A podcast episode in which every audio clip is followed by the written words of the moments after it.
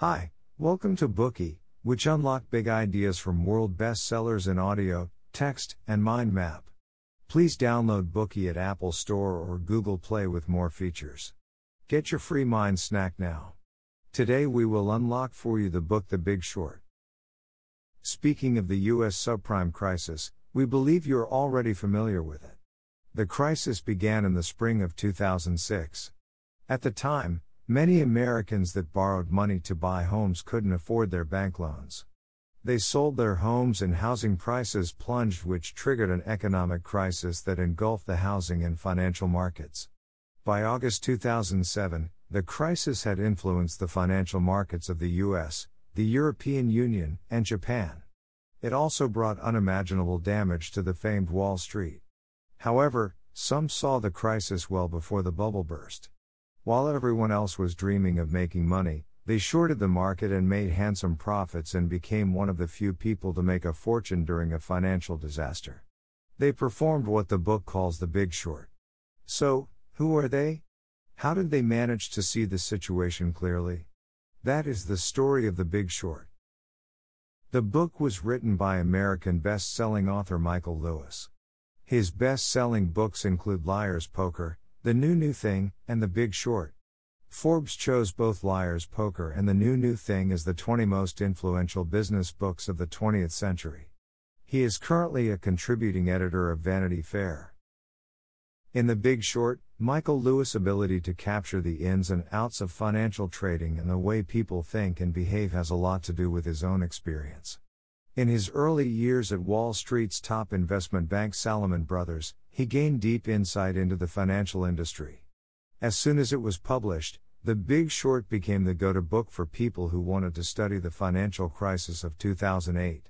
In 2015, the book was adapted into a film that won the Oscars for Best Adapted Screenplay. While the film focuses more on Wall Street's greed, what we're going to unlock focuses more on what caused the financial crisis and how people responded to it. Next, we will explain the core content of the book from three aspects. Part 1 What caused the U.S. subprime crisis? Part 2 The truth behind the bubble and why were people were so optimistic. Part 3 Who benefited from the financial disaster after the bubble burst? We mentioned earlier that the U.S. subprime mortgage crisis triggered the 2008 global financial crisis. So, what is subprime? This is a financial term. The full name is subprime mortgage, which refers to loans made by lenders to people with poor credit and low incomes. It is different from a prime loan.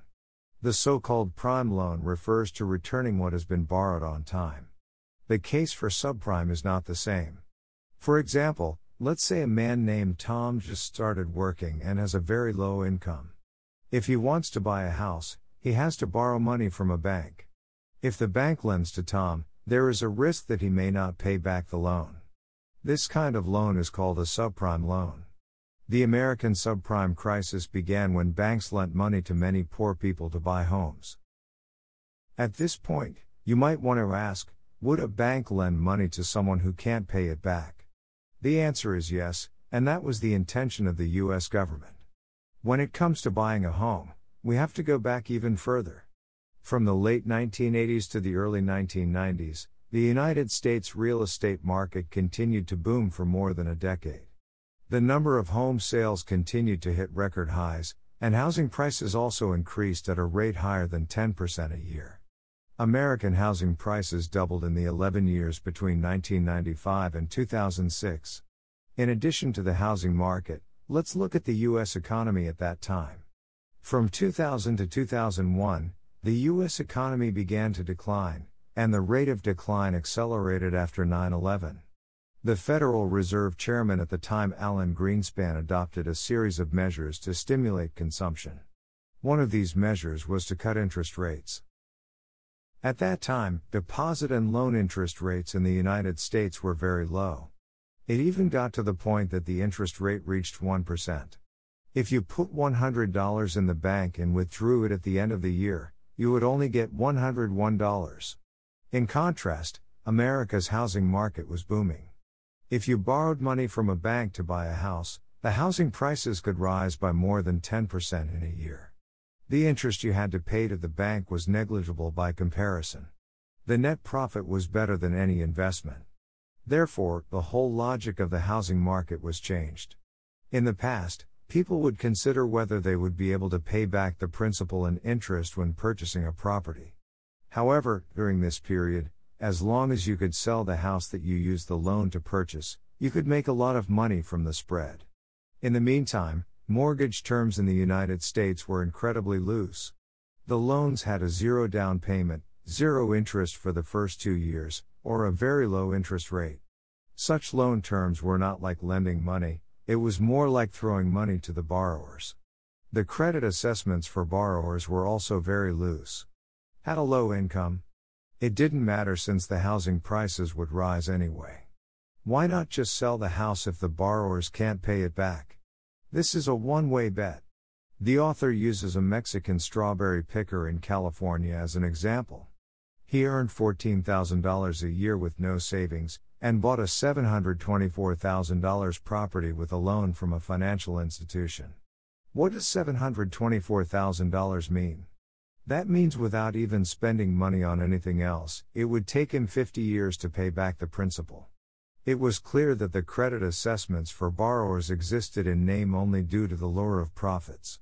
Under such loose policies, a large number of Americans took out loans to buy houses. According to the book, $500 billion in new loans were added to the American subprime mortgage market every year. At this point, you may wonder why the subprime crisis that originated in the housing boom affected the entire financial market and even the global economy. To answer this question, we first need to clarify the role of banks, investment banks, insurance companies, hedge funds, and individual investors throughout the subprime lending process. Americans who wanted to get a mortgage didn't go to banks directly. They went to mortgage agencies. The two largest mortgage companies in the United States were Fannie Mae and Freddie Mac. They were also called Fannie and Freddie. Fannie and Freddie's money were borrowed directly from banks. At first, Fannie and Freddie were cautious about lending out money. They gradually experienced the sweet taste of subprime loans. With the government's endorsement, if the borrowers failed to repay the loans, the government would pay the banks back instead. Therefore, Fannie and Freddie began to borrow money frantically from banks to lend to people who were lining up to buy houses. Inevitably, the money lent to Fannie and Freddie was limited, but they only received payments from borrowers once a year. Such cash flows made it hard for them to expand their business. Therefore, Fannie and Freddie came up with an idea. How about putting these loans into bonds and releasing them into the capital markets? The money would get back to them very soon. Fannie and Freddie found third party companies known as special purpose vehicles or SPVs that helped them package the bonds into subprime mortgage securities. They sold them to investors, turning one person's liabilities into another person's assets. We can't help but ask again since subprime became securities in the capital market, why did those investment banks fall apart when the crisis hit? In fact, the capital game was far from over. Since subprime mortgages were so lucrative, more players wanted to get involved in one way or another. The big investment banks on Wall Street, such as the well known Goldman Sachs and Morgan Stanley, are quite wealthy. Their services include securities issue and underwriting, corporate restructuring, merger and acquisition, venture capital investment, and so on. They are the main financial intermediaries in the capital market. With their entry, the subprime mortgage securities market inflated like never before. Clever bankers then discovered that the subprime mortgage securities in the market were not perfect enough to satisfy the investment needs of investors with different risk preferences. Therefore, they invented collateralized debt obligations. They packaged bad loans into bonds with AAA or BBB ratings and sold them to investors with different risk preferences. Does no one want triple B rated bonds? No worries. Go to the rating agencies like the world famous Moody's, Standard & Poor's, or Fitch. Once you get a AAA rating, you will have excellent products that are ready for sale. In this way, $50 million worth of mortgages may have $2 billion worth of various derivatives behind it. To avoid risk, individual investors preferred to buy AAA bonds. Who were the buyers of these BBB bonds then? This was where hedge funds came in. The original purpose of hedge funds was to hedge risks and guarantee returns. Investors were less concerned with risks under the temptation of huge profits. With the hedge funds helping to avoid risks, buying up these low rated bonds was the quickest way to get rich. Having enjoyed the high yields in the subprime market, hedge funds pledged these bonds to banks for loans to have more capital to expand. The investment banks saw that there was still untapped premium in the market, so they created another kind of insurance policy called credit default swaps. The policy would insure the bonds. And as you can see, insurance companies were pulled in.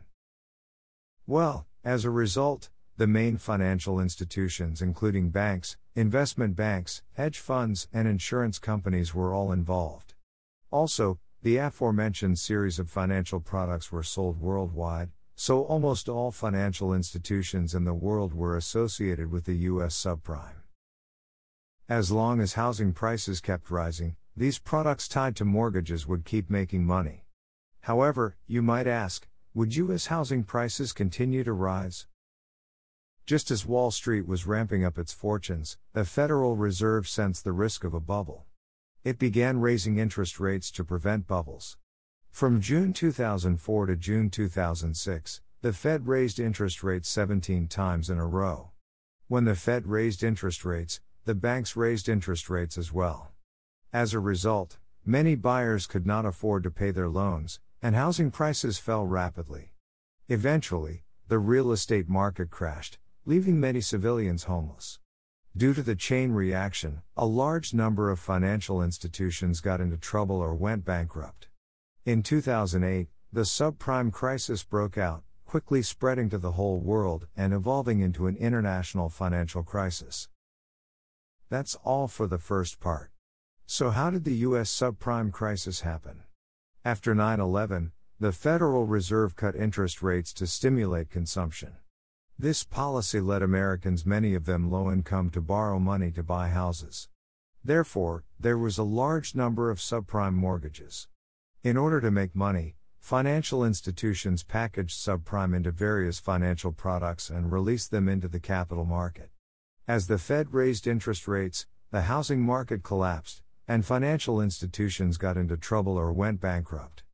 The subprime crisis in the United States soon turned into a global financial crisis. Having said that, you might ask, didn't anyone notice that something was wrong while everyone else was so optimistic about the economy? This will be the content for part 2. Today we are just sharing limited content. To unlock more key insights of world class bestseller, please download our app. Just search for BOOKEY at Apple Store or Google Play. Get your free mind snack now. Dir hat dieser Podcast gefallen? Dann klicke jetzt auf Abonnieren und empfehle ihn weiter. Bleib immer auf dem Laufenden und folge uns bei Twitter, Instagram und Facebook. Mehr Podcasts findest du auf meinpodcast.de.